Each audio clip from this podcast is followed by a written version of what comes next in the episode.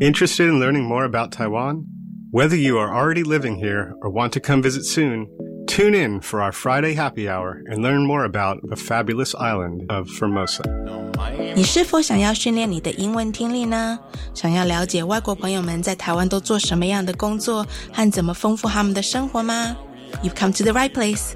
Tune in each and every Friday from 3.05 to 4 p.m. with me, your host Beverly。每个礼拜五的下午三点零五分到四点，欢迎收听国立教育广播电台的 Friday Happy Hour in Formosa。我是主持人 Beverly。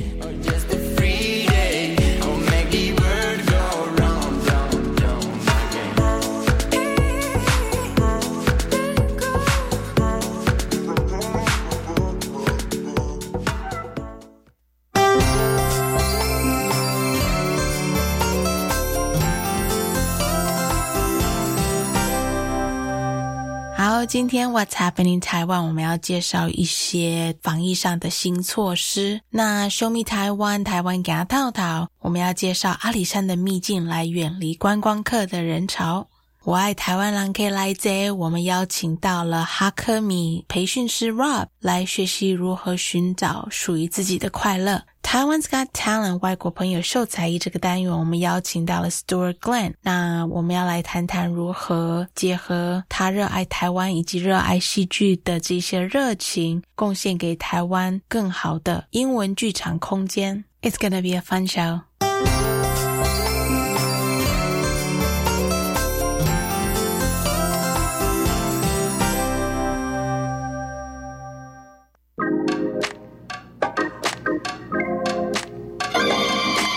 我爱台湾。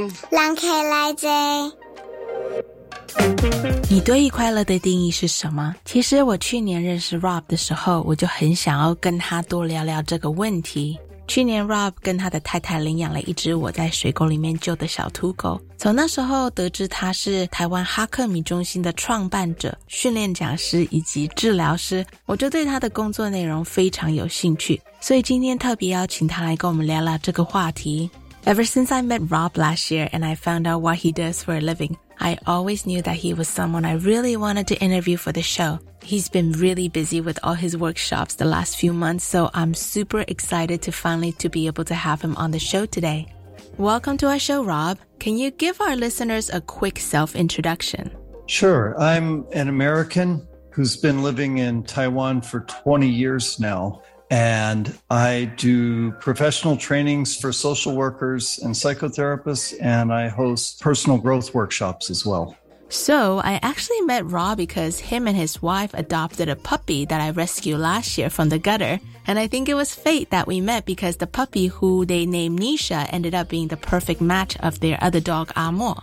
Yeah, Amal was also a gutter rescue and he's an intense guy. We interviewed several puppies to be a playmate for him because we couldn't keep up with him.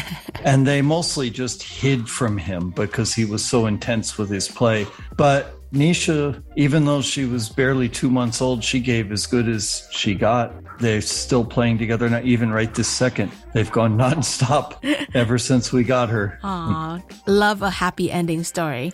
So, Rob and his wife Jia Yu run training workshops all around Taiwan to educate people about the practice of Hakomi, mindfulness centered somatic psychotherapy. Can you tell us a little bit about that and how you got into this line of work? Sure. The basic fundamental of Hakomi, it's a mixture of Eastern awareness practice and Western psychotherapy. Mm. And the basic premise of Hakomi is that if we use mindfulness, if we can sit in the present moment with a curiosity about what's going on and pay attention, and then look at the issues in life that are troubling us.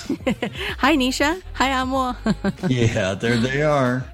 If we can use mindfulness to look while attending to whatever brought us into psychotherapy, then we have a chance to make discoveries about aspects of ourselves that we can't normally see when moving at the full speed of life. So it's using mindfulness to bring parts of ourselves that are normally unconscious into consciousness.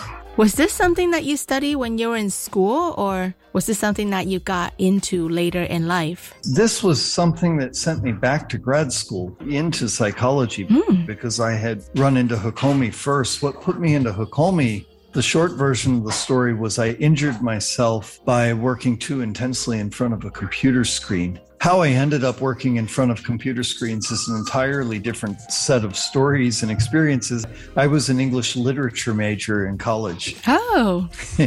but being so locked into my body and um, unaware of it, just in any case, a friend's wife was a massage therapist, and she kept saying, You know, your body's a wreck. You really need to come in. And I just thought she was trying to drum up business. But when I didn't take the hint, the universe worked it out for me. Her massage office ended up moving directly between my house and the grocery store I would walk to every couple days.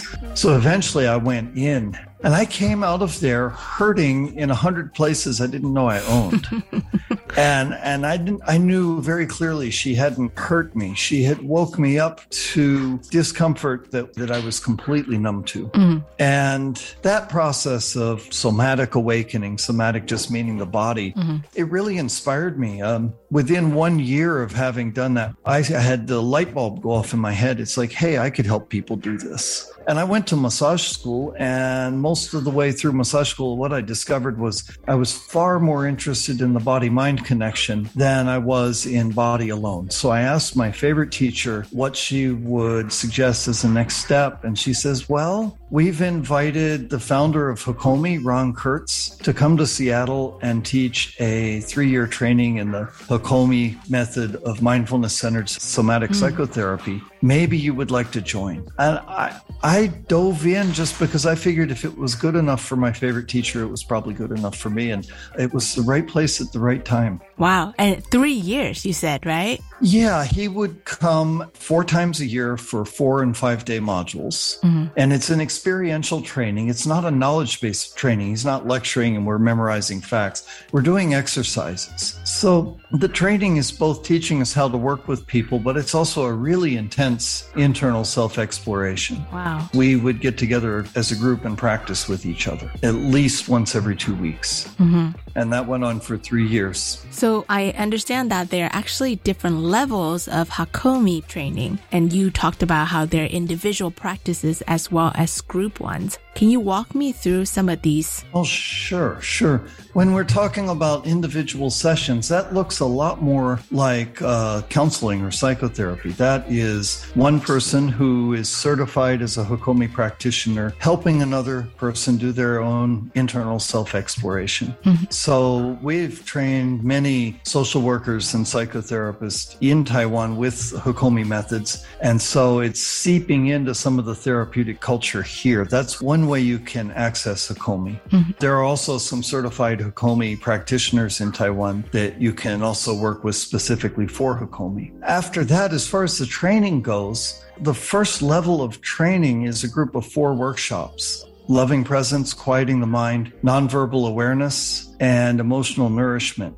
These workshops are of experiential exercises that help people look inside and get to know themselves better. In fact, the word Hakomi is from the Hopi American Indian language and it means who are you? Hmm. So, regardless of which workshop, the core of the inquiry or if I'm helping someone else, the core of the inquiry is who am I at a deeper level? Who am I inside? Mm. It's learning to listen to yourself and gain clarity. So the first level is for workshops. If after that, if on this foundation of your own personal growth, you find that you want to learn how to use Hakomi to help other people, there's an advanced training that goes on for a two year period. Wow. Completing the second and third years of the full training. And that is a closed group of people that that go through the training together, each learning to help facilitate the other's growth process. And whether or not someone becomes a therapist at the end of it, everyone who goes through that training has a significant personal transformation. Mm. It's very personal. Each person has their own benefit. But the one thing I can say that everyone gets from it that I've seen go through, anyone who completes this training comes out with a greater sense of ease in life. Mm. It doesn't mean that sadness is gone or you don't feel grief or anger, mm. it means that you're a lot more at ease with the natural emotional response that we all have.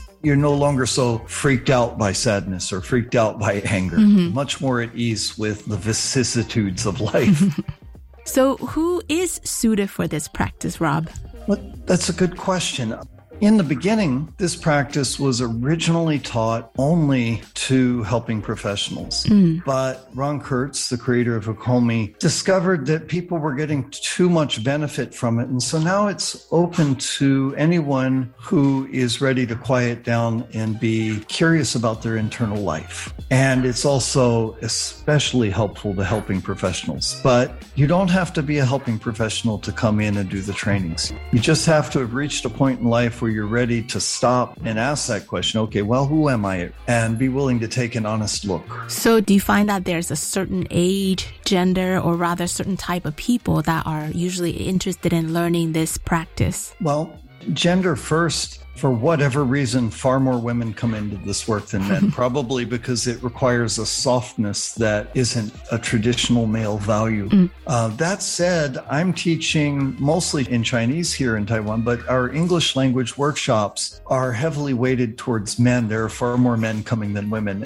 I've never seen that anywhere else in the world where I've taught. So that was a surprise. Age, we get very few young people in. Yeah. This is a sort of work that people tend to do after they've accumulated a certain amount of life experience and they start having the bigger questions like, is that all there is? Or what next? Or I've done everything I'm supposed to and I still don't feel satisfied. You know, what's going on here? So, somewhere in the 30s and the 40s or the 50s, and we have people older as well, people start to have these sorts of questions and take them seriously. So, I'd say most of them come in in their 40s, but 30s to 50s. Interesting. Well, I'm right about that age. so, Our most remarkable exception to this was a girl. She was homeschooled Uh-huh. and she uh, got online and did her own inquiries and she found Hakomi and she decided this was what she wanted to do. She was only 17. We had to have her parents sign permission for her to come into the training. I was dumbfounded. Uh, she was wonderful, but it was uh, startling to say the least. well, definitely one very unique teenager. No kidding. She went all the way through the advanced training. She took everything. She graduated. She has no desire to become a therapist at this point in life. She did it entirely for personal growth and she has just gone off to live her life. I mean, she's uh, well into her 20s now. And I, I don't know what she's doing now. It's been many years now. So Robin and his wife actually lives in Taidong and they live on this beautiful piece of property with the most amazing view. Have you always lived in Taidong? No, no. I, we've been in Taidong for the past four years, and um, it was quite quite an eye opening. So many people who live down here, when we told them we wanted to move down, looked at us and said, "Yeah, people say that. They have this fantasy that you come down and hang out in the hammock, and it's all beautiful, but it's different when you live on the land." I knew there would be some difference, but the first time um, one, our water system broke, and we called someone to see if they could fix it, and they said, "Well, yeah, would next Wednesday be okay?" My thought was, "Yeah, I kind of need some water," so I went out and I found out what was wrong, and through trial and error, learned how to fix it. That's been the biggest difference. It's most things; it's much easier to just learn how to do them than to necessarily find someone to do them for you. Right. It's like being back in America. You got to do everything yourself. Go to Home Depot, find some help, you know? Yeah, only there's no Home Depot here. That's true. It's really interesting. There are some great hardware stores, but a lot of the things I would use for Home Depot, you end up having to go into shops that deal only with tradespeople, and I always feel like an invader. You know, they, they, they know I, I'm not a contractor. Well, I know a lot of times people talk about, oh, like they love the idea of countryside living. And one of the biggest concern that people bring up is, but I really can't do it because I won't be able to make a living out there. So I'll just wait till I make enough money and retire someday and move there that one day when, if it does come. Do you find that living out in Taidong hinders you from your career in particular? It, it, doesn't now, but it, it was a long process to get here. We we wanted to live close to nature much much earlier than we actually did. We spent ten years building enough of a name for Hakomi that we didn't have to stay in Taipei and keep working the relationships to keep it going. We have enough word of mouth now that we can live here and maintain our teaching career. But had we come out earlier, it, it definitely would have had a huge impact. Mm-hmm. I could not have helped Hakomi stand up in Taiwan if I'd come here early on. Seems like there's several types of people who've successfully transferred down here. Some people just need to be down here and they come and they'll scramble and do whatever it works to stay here and live minimally. Other people come down and they start a business. Hmm. Then there's the people who earned their money somewhere else and then came down hmm. or got established elsewhere and then moved down. I guess I guess we're in that category. I'm curious, Rob, since it's what you do for a living, it must be really easy for you to be happy all the time, no? oh, that's a fun question. I, I think uh, this sort of work not only helps you have more ease in life, but it also raises your standards for happiness. I don't think that the question of happiness has a fixed end. As long as we're alive, life is not complete yet. And that sense of incompleteness is always there. Mm-hmm. So I have a lot that makes me happy, and it's much easier for me to feel happy now mm-hmm. than when I was younger. Mm-hmm. But I won't kid anyone, hard days are still coming. You're still gonna, you know, Yeah. there's pandemics, there's all sorts of challenges, no matter how much growth you do. True. Uh, I'm not of the school of re- relentless positivity. I believe in positive thinking, but not to the point that we don't face life's difficulties. We need to look at the side that doesn't feel so positive very directly. I know you teach most of your workshops here in Mandarin, which is so impressive to me. Can you give us any words of wisdom on how to get closer to true happiness in Mandarin? I'm putting you on the spot here, Rob. 你是要我说中文的？对，I would love it. Komi 最能够帮助人做的，就是可以安全的开始面对自己通常比较不敢碰到的那些地方。那如果我们可以慢下来，嗯。好奇自己的内心的话，我们可以慢慢发现那些痛处或者呃还卡在过去创伤经验的那些心理的部分，我们可以去发现他们需要什么样的照顾。那能够提供自己内心需要的那个照顾之后，嗯，自然而然就会比较平静、比较舒服、比较自在。Oh, wow. Like your Chinese is so good. 还是要 还还要知道什么呢？要快乐并不是不要面对困难，对不对？对对对，不是不面对困难，不是一直不断的很正向。嗯，当然，首先需要用很正向的思想去面对生活，但是这个练习有限。嗯，每一个人都会面对悲伤。嗯，你所有认识的人，到最后每一个连一个不缺少都会过世。哀伤是生活的一部分。嗯所以我们怎么样去迎接自己真实的经验？嗯我们和 comedy 艺术是这个，是怎么样学会可以越来越能够安稳的接纳自己不安稳、不舒服的那些经验，嗯，开空间照顾自己这些部分。Thank you, Rob. Wow, so many words of wisdom. I just asked for one. That's so awesome. I have one last question for you, Rob. What makes you happy? There, I can look at that from a couple ways. The first is like, you mean aside from surfing? yeah, sure. But the second answer that I would give to that is the felt sense of loving and being loved. That's really a deep rooted answer. But I think there's another important answer to that is that happiness is more of a byproduct of a life well lived. Knowing what it is you really want to do with life, making the commitment to, to make it happen, or the attempt, even if it fails. There's something about really engaging wholeheartedly with life, even as it brings knocks and tumbles, that brings happiness as a byproduct. Mm-hmm. But in the end, I mean, happiness is a goal. There is no ultimate happiness as long as you're still alive. You get a few moments of joy, some bliss, and then life moves on, and you, you've got to do it all over again. I feel like I could talk to Rob forever, but unfortunately, that's all the time that we have for today. Thank you so much, Rob, for coming in to talk to us. Hmm, thank you. Please say hi to Jiayu, Nisha, and Amo for me. Sure. 刚刚在录音的时候，他的狗狗们玩的真的是非常开心，一直听到他们俩一直在刷尾巴的声音。我想，就连他的两只狗狗也非常快乐吧。对哈克米取向有兴趣的朋友们，我会把一些相关的资料放在我们的网站以及脸书上。好，今天的节目就到这里。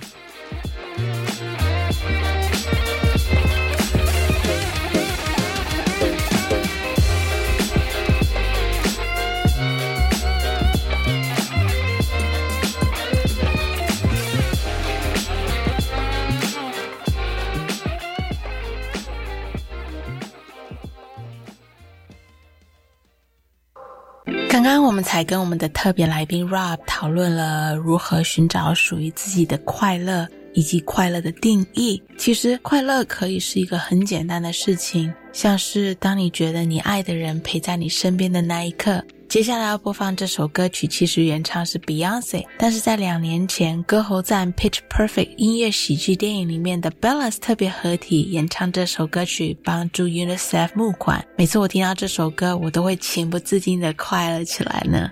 Since we just talked to Rob about happiness, I wanted to play a song that always puts me in a happy mood.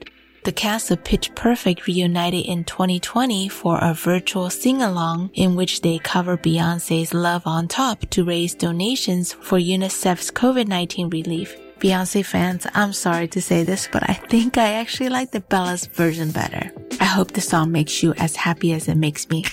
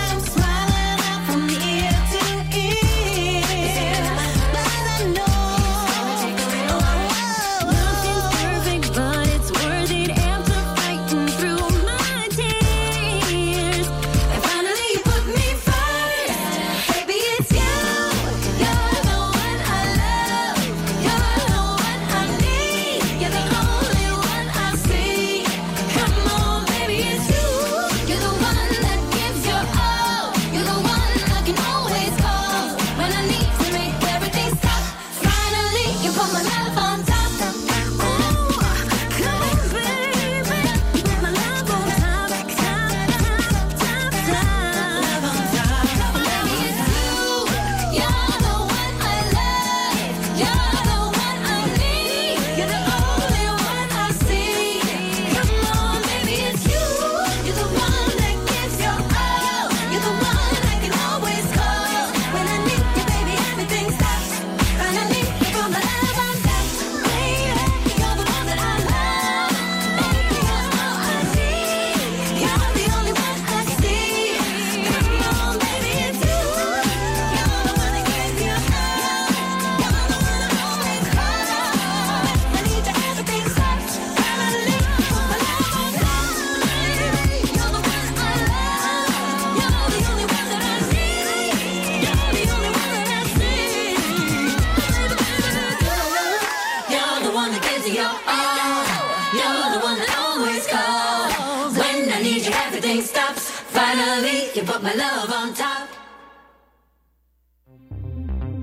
好，我是食药署署长吴秀美。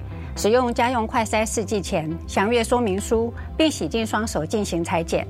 裁剪时，两鼻腔皆要取样。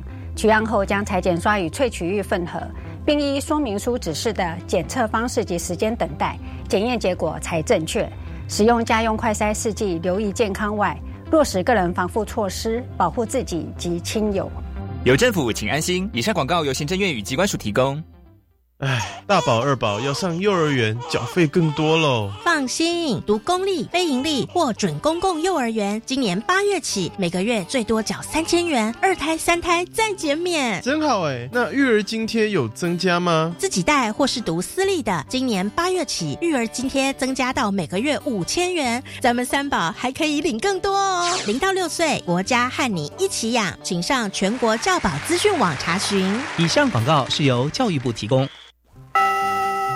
同学们，你们知道我们身体、心理、情绪、智力等状况都会相互影响吗？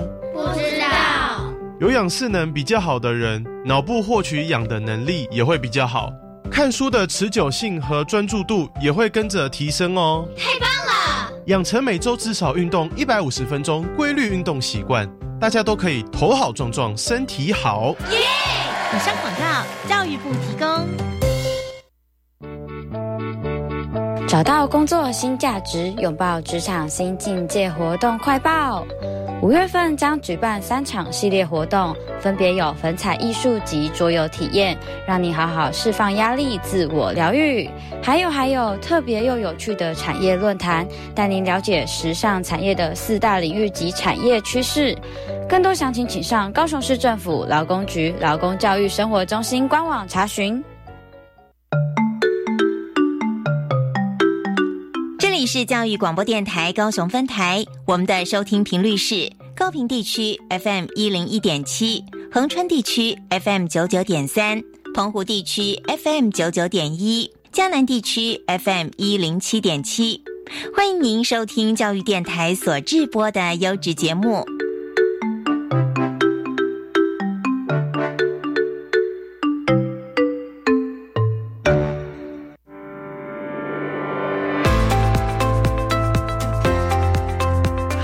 到了 What's Happening 台湾这个单元，我们用英文以说新闻的方式，提供给外国朋友们了解台湾这一个礼拜的一些重要大事。This is our new segment of the show What's Happening Taiwan. Each week we feature one news story from Taiwan for our listeners. I know you're probably tired of me talking about the pandemic news in Taiwan. As much as I would like to talk about other kinds of news, there are actually quite a bit of COVID protocol changes this week that I think everyone living in Taiwan ought to know.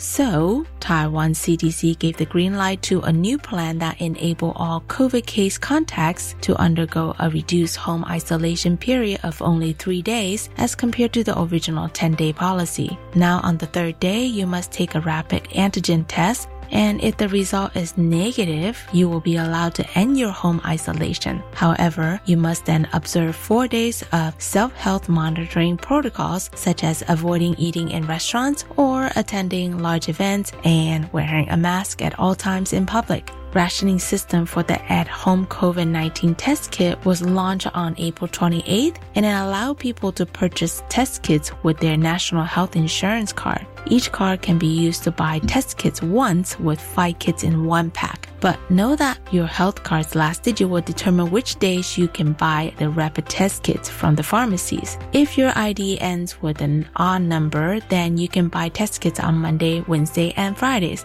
And if your ID ends with an even number, then you can buy them on Tuesday, Thursday, and Saturday. And guess what? On Sunday, everyone can buy them. Also, if you have children at home under the age of 11, Taiwan's FDA greenlights Moderna COVID-19 vaccine for children aged 6 to 11 this week. A total of two half doses will be administered. Each dose will be given at least 28 days apart. Hopefully next week we'll have some more interesting non-COVID news to share with you all. 虽然说这个礼拜我想要报道一些比较有趣的事情，但是这个礼拜因为有太多关于疫情政策的变化新闻，所以想提醒一下外国朋友关于新版的居家隔离三加四方案，还有家用快筛的实名制。另外还有提醒有小朋友的爸爸妈妈，六到十二岁的莫德纳半剂的疫苗预计从五月二号开始。实施的。好，今天的新闻就到这里。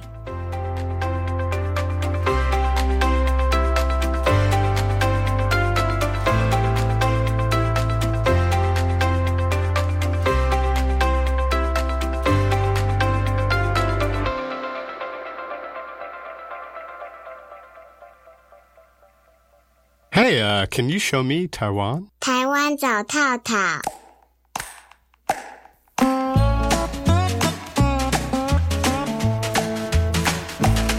接下来这个单元是 Show Me 台湾台湾走透透。这个单元我们会介绍一些台湾有特色的城市美景，给外国朋友们了解与参考。Show Me Taiwan is the segment of the show where we introduce different places to visit in Taiwan.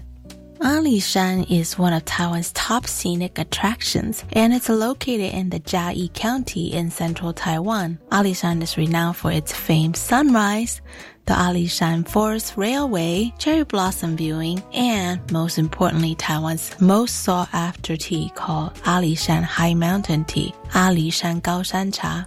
Well, in the recent years, there are many hidden secret non-touristy scenic spots popping up in Alishan. One of them is the dreamy Shuiyang Forest. Many describe it as a fallen heaven. Well, it's actually a landslide dam created by the devastating earthquake back in 1999, This patch of forest was soaked in water and all the trees gradually died, becoming a vast forest of white trunks. But the dam water provided a peaceful mirror reflection with the breathtaking landscape that changes as the day go on. Shuiyang Forest is located within the Shanlinxi Forest Park, Due to its remote location, it is advised to go on at least a two-day trip and camp by the forest. There's a small fee of 250 NT to enter the park, as well as a parking fee if you did drive there. Each way is about a little under 12 kilometers. It should take you roughly 7 hours to hike there and 5 hours to hike back.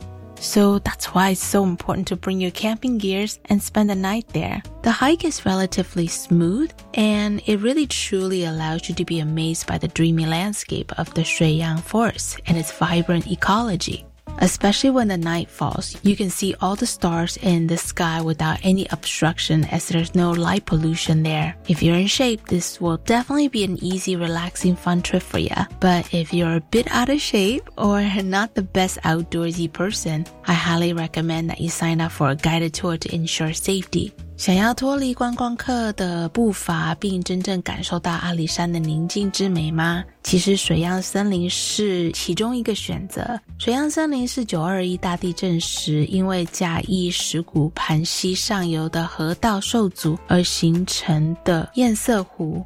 原本生长在这边的柳川树，因为长期泡水而死亡，形成了独特的枯木美景。不论是阴天、晴天、白天、晚上。都有它迷人风采之处，而且已经慢慢成为最热门的野营景点之一。提醒大家一下，其实要去水漾森林，需要重装上山，经历千辛万苦，才可以欣赏到这片美景。但是这绝对是值得的。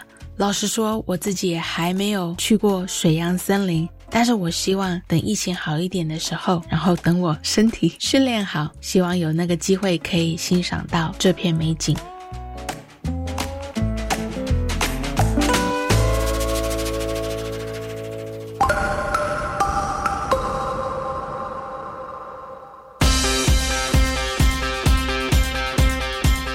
Hey, Taiwan, you got talent. 赞。又到了台湾 Got Talent 外国朋友秀才艺这个单元，我们每一集都会邀请来宾跟听众朋友们分享他们的才艺或者是嗜好。去年有在追剧的朋友们，若是你们有看我们脸书或是 IG 的话，可能会觉得这个礼拜的特别来宾有点眼熟。没有错，他就是饰演《斯卡罗》里面的热带医学之父万巴德医生的 Stuart Glenn。他很努力的在台湾替英文戏剧演员们创造了一个空间，叫做 Post Pandemic Renaissance，让他们有机会表演创作。那今天我们就来跟史都教练来聊聊天。Let's welcome our guest Stuart. Hi, Stewart. Hi, Beth. Great to be here. Thanks for having me. Thanks for joining us.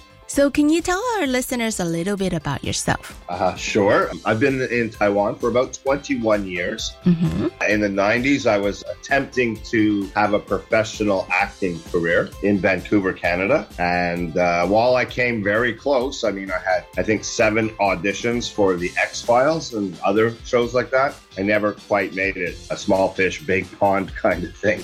have a friend of mine had been telling me that I would thrive as a teacher in Taiwan. So in 2000, I packed my bags, came across the Pacific Ocean, and settled here in Taipei. Awesome. Yeah. Well, so like many expats, Stewart's first job in Taiwan was teaching English at a Bushi Ban. And for those of you who doesn't know that term, Bushiban is the English cram school here in Taiwan. Were you a teacher before you moved to Taiwan? Oh no, I wasn't a teacher. I coached baseball and hockey. So I worked with a lot of youth in athletics. And then I did coach some improv at the high school in Whistler, British Columbia, Mm-hmm. which led to my first big production of Romeo and Juliet. Uh, I used a lot of young kids and teenagers, as well as adults and professional actors. But uh, no, I've never been an, officially a teacher. But coaching and teaching is similar, no? Actually, you know what? There's a huge difference. a teacher feeds students information and then tests them on their ability to retain that information.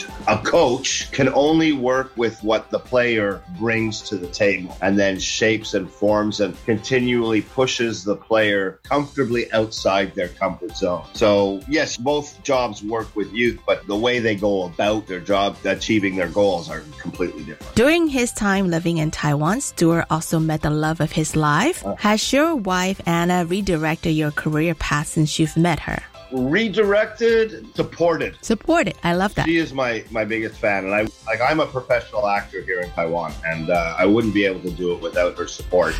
uh, I did a lot of commercials over the years, and then finally I, I was approached by a director to be part of the famous television show that aired last summer called Seqalu Formosa 1867, uh, biggest budget television show in the history of Taiwan about uh, the rover incident that happened in 1867 in southern Taiwan, just off coast of Kenting. And it was the honor of my life to play Dr. Patrick Manson in that show, working with some of Taiwan's finest actors, a great director. It was the hardest work I've ever done.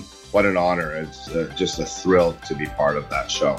And so, with Anna's support, I was able to be in the position to accept such a role. And now that we've started the post pandemic Renaissance Theater, Anna is my partner in this. In theater, you have something called the fourth wall, and that's kind of the wall that the audience looks through the, to see the action of the stage. And so Anna takes care of everything on one side of the fourth wall, and I take care of everything on the inside of the fourth wall. And I couldn't do these shows without her. She's been the most valuable player. Anna is the, the backbone of it all. She's an amazing, amazing woman. I'm so fortunate that she's picked me as her life partner.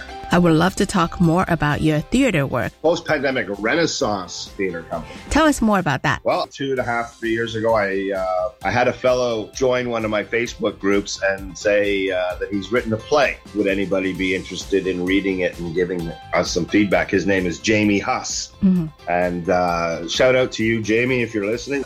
He sent me the play. It was like Shakespeare had written it. It was in iambic pentameter, da da da da da da da da da. But it was with a modern perspective and funny. So so funny, and the kind of funny where you laugh and then you go, wait a second, I wasn't just laughing at it. It makes you challenge your assumptions. Mhm. And I read about eight pages, and I called Jamie up and I said, man, I'm in. I'm 100% in. Let me try and find you some actors so we can read this to you and make it better. And it just started to snowball. More and more actors wanted to be part of this. Mhm. And we just started doing readings for him. I think we have seven plays of his on tap that we want to produce in the next couple of years and get him writing even more. Mhm. And he came up with the name the Post Pandemic Renaissance. That I said, Hey, can I use that for the name of the theater company? He's like, Sure. That's how it started. Mhm. Starting on September 10th of last year, we made an arrangement with the 2 3 Comedy Club to do what are called staged readings. Mhm. And so the actors rehearse the plays that I chose, but we don't memorize the lines, we don't use props, Mhm. but the actors have their script in their hands and they sit on the stage and read the play to the audience. This was amazingly successful. We did five different shows. We were really prolific, pumping out the content. Mhm. At the same time, I also was approached to be a judge at something called the World Monologue Games.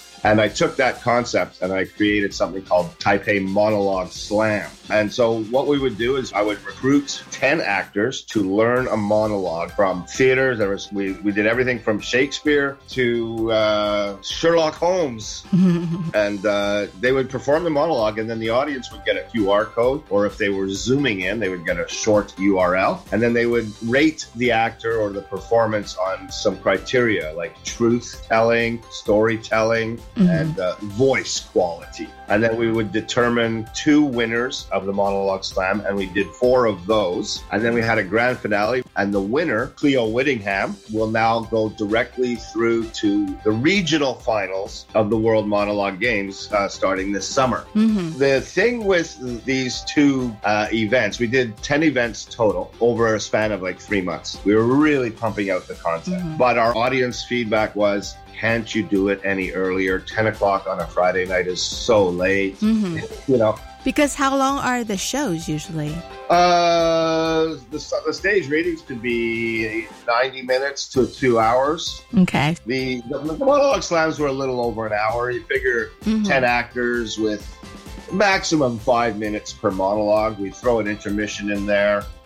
So we, we'd be done by 11.30 at the latest for the monologue slams. Mhm. With the stage readings, one of the things I like to do is invite the audience back after the performance and do a Q&A. Mhm. We just have an informal chat. Those sometimes can go on for an hour and a half. And like one of my uh, one of my people would be going, Stu, wrap it up, wrap it up. And we're just so engrossed in the conversation. Mhm. And that's what theater's all about. It's about deepening the conversation. So I really found these Q&As to be uh, a valuable tool and the audience has lapped it up. But again, the time, the 10 o'clock time slot was really difficult. Mhm. But when it comes to doing an 8 o'clock show, a more reasonable time slot, Mm-hmm. I spent months trying to find uh, a new venue.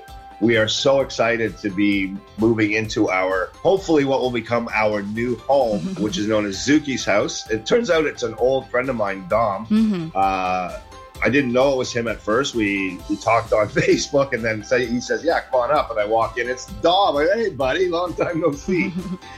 And he started it off as a DJ place, but the neighbors didn't like that. He was about to shut, shutter the place, and I said to him, "You know what? The DJ dream might not work, but what if we turn this into a spoken word venue?" Mhm. And he's taken a big chance on us. Mhm. If you want live theater, innovative, fresh spoken word art, gotta support us. Right. Starting tonight, we're going to be starting our 24 hour play festival. And that's a bunch of actors, writers, and directors getting together. They're going to meet me at 8 o'clock tonight, Mhm. and I'm going to assign them into put them into groups and then give them the theme for the event. Nobody knows it except myself. And at 8 o'clock, I will reveal this on our Facebook page. So the reveal will happen tonight, and then the playwright has to submit a new play to me tomorrow morning at 7 a.m. At 8 a.m., the actors and directors get together and start rehearsing the play. And at 8 p.m. tomorrow night, the audience comes in and we perform the plays. Wow. So really, you had 24 hours to prepare for the show. Literally. Yeah, tomorrow night, 8 p.m. 6.30 if you want to join us for dinner. Uh-huh. Zuki's, they have an amazing menu. And we're putting together a really nice dinner experience for our guests. And they can join us and the actors at 6.30 tomorrow night. They'll have the best seats in the house for the show as well. That's awesome. And No Exit is coming up. Our big play. We're finally going to do a full run. And that's Jean Paul Sartre's No Exit. And that opens on May 13th again at Zuki's house for a three week run. First time we're trying to do an extended run of things. This is a full production. Props, costumes, actors off book. And what a cast we have. Cleo Whittingham, Charlie Storer, Lana Arslanova, and Woody Slyon are just kicking butt on this very complicated play about existentialism. Uh, You've got to see this. Most of the plays are done in English, right? Yeah, so far everything's been in English. Yeah. Do you guys have any English speaking Taiwanese actors participating in your plays? Yes, Slion, Slyon Woody is uh, Taiwanese, and he, he does speak English. We've had some Taiwanese actors perform in the monologue slam as well. Uh, There's definitely a bridge that we want to use the theater company to reach out to Taiwanese community and help them discover untapped confidence for using English. So, if someone was interested in coming to see the show, but their English is not so good, would they be able to come and watch this and really understand it? For no exit, definitely, because we will have Mandarin subtitles. Mhm. So, yeah, they'll have no problem doing that. I wanted to attract Taiwanese playwrights and do Mandarin shows, Mhm. but nobody signed up for that. So we've got five English plays for tonight. But that's great though for someone who maybe just need a little confident booster. Like, you know, they can read English, but just need more practice hearing and also a space where they can actually interact and speak with others in English to really excel in the language. You're, you're hitting it right the nail right on the head there. The one thing that is lacking for people that are hoping to make English part of their skill set when they enter the job market is environment. The second thing that's lacking is listening experience. When you watch HBO or you go to Vieshow to watch a movie, you're reading the Mandarin subtitles. You're not listening to the English. Yeah, it's too easy to, right? Even your teachers speak slowly and clearly and choose Right. simple vocabulary. Mm-hmm. You know what I mean? And listening is how language is learned. It's through the ears. The bushibans don't get this. Nor does the educational system. They're trying to cram English through the eyes when it should be just acquired through the ears. So, yes, listening to English. Mhm. My one suggestion watch Netflix for 20 minutes a day, turn off the subtitles. Mhm. But when you don't understand, you have to check your emotional reaction. Don't get frustrated or bored or angry or have a negative emotional reaction of any kind to what you don't understand. You're just practicing listening. There's no test. Just ignore what you don't understand and get back to the job of listening. And you'll find very quickly your listening comprehension will go up really, really quickly. Right. And sometimes if you don't know the word, just try to guess what it means. And I would say most of the time you're right. Well, guessing is another important part of uh, what we do at Infinity Key. That's my language confidence training system. Guessing is a big skill that we help develop in our uh, clients. And, uh, the other thing that you said in the Q and A and the talk back afterwards, the chance to interact with other people. Have a drink, go over to another table and say, "Hi, my name's Jack. You know, uh, what did you think of that play? I really enjoyed it. A chance. It's a safe environment. Nobody is judging you. No yes, safe. Exactly, safe environment. Right. And it's honestly, it's just not being afraid because there are no mistakes to be made. Yeah, mistakes are how you learn. Where Taiwan is excelling is in STEM based subjects like science, technology, engineering, and math. Treating learning language the same way, that's where the disconnect is happening. You can't treat language like engineering or mathematics or biology or chemistry. You can't memorize your way to success. The only way to do that is to treat it for what it is an art. And the secret to success there is simple. It's so simple. Practice plus time equals success. You put in the time and you'll be a bilingual speaker in way less time than you would if you were joining a traditional bushiban. Like, Well, I'm afraid that's all the time that we have for today. Uh, oh, we could talk for we could talk for two more days, couldn't we? well, I want to thank Stewart for coming in our show today. Thanks so much for this, Beverly. I will be sure to put links on all the great theater and this weekend's shows on our social media and website. Wish I was in Taipei. I wish you were too. I would love, like to shake hands and thank you. And you have free tickets to any of my shows. You just let me know, and uh, I'll, I'll have the plus one for you at the door. I will take you up on that for sure. Thank you so much, Stewart. Thank you, Beverly. It was a pleasure talking to you. 住在台湾喜欢演戏的外国朋友们，其实没有一个真正属于他们的戏剧空间。这个周末，他的剧团 Post Pandemic Renaissance 将会在台北演出，大家有空可以去体验看看哦。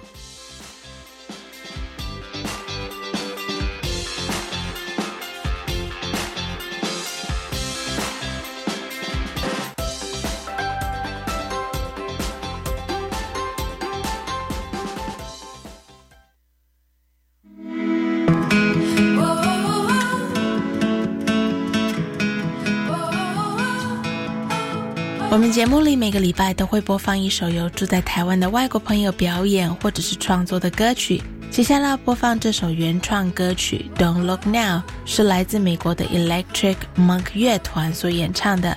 乐团的团员有 Kyle 跟 Ed。那负责编排词曲的 Kyle 说，这首歌其实是利用了睡眠和清醒来分别象征着死亡和生命。Every week, I try to introduce a song that's performed or written by expat musicians who are living in Taiwan. This week's song is created and performed by the Electric Monks, and this recorded version was performed by band member Kyle Schaafhagen and Ed Schaefer. When I asked Kyle what the song was about, he said, On the surface, the song is about partying too long and too loudly into the night. On a deeper level, it's more existentialist in nature with sleep and waking symbolizing death and life. Deep, right? Enjoy the song. Don't look now, but it's late again. We've got records to spin and a fifth of gin. It'll never end, does it ever end? And it's a long way back to the place we've been. And there's miles to go before we know if we'll find our way to the promised land. Where I'll make friends with all the birds in the trees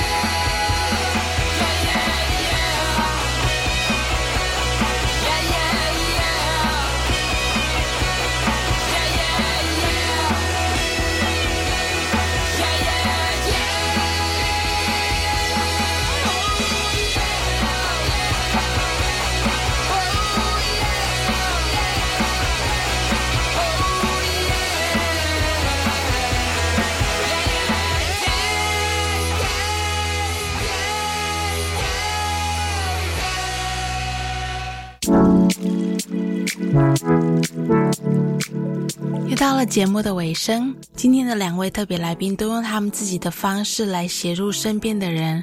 Rob 用了哈克米取向协助学员们找到快乐以及平静，而 Stewart 则是帮助其他跟他一样热爱戏剧在台湾的外国演员们有一个空间可以发挥自己的长项。Well, that's all the time we have for this week. I want to thank our guests Rob and Stewart today. There is an underlying theme of helping others on today's episode. Rob is helping others find their own happiness and peace from within through the Hakomi practice, and Store is helping expat actors by providing them with a safe place to practice their art form. We hope you'll join us the same time next Friday from 3:05 p.m. to 4 p.m. Until then, enjoy the rest of your day and have an awesome weekend ahead. 希望大家能够有个美好的周末。下礼拜五同一时间，下午三点零五分到四点，请继续收听 Friday Happy Hour in Formosa。this is your host Beverly signing off. 再会，下礼拜见。See you next week.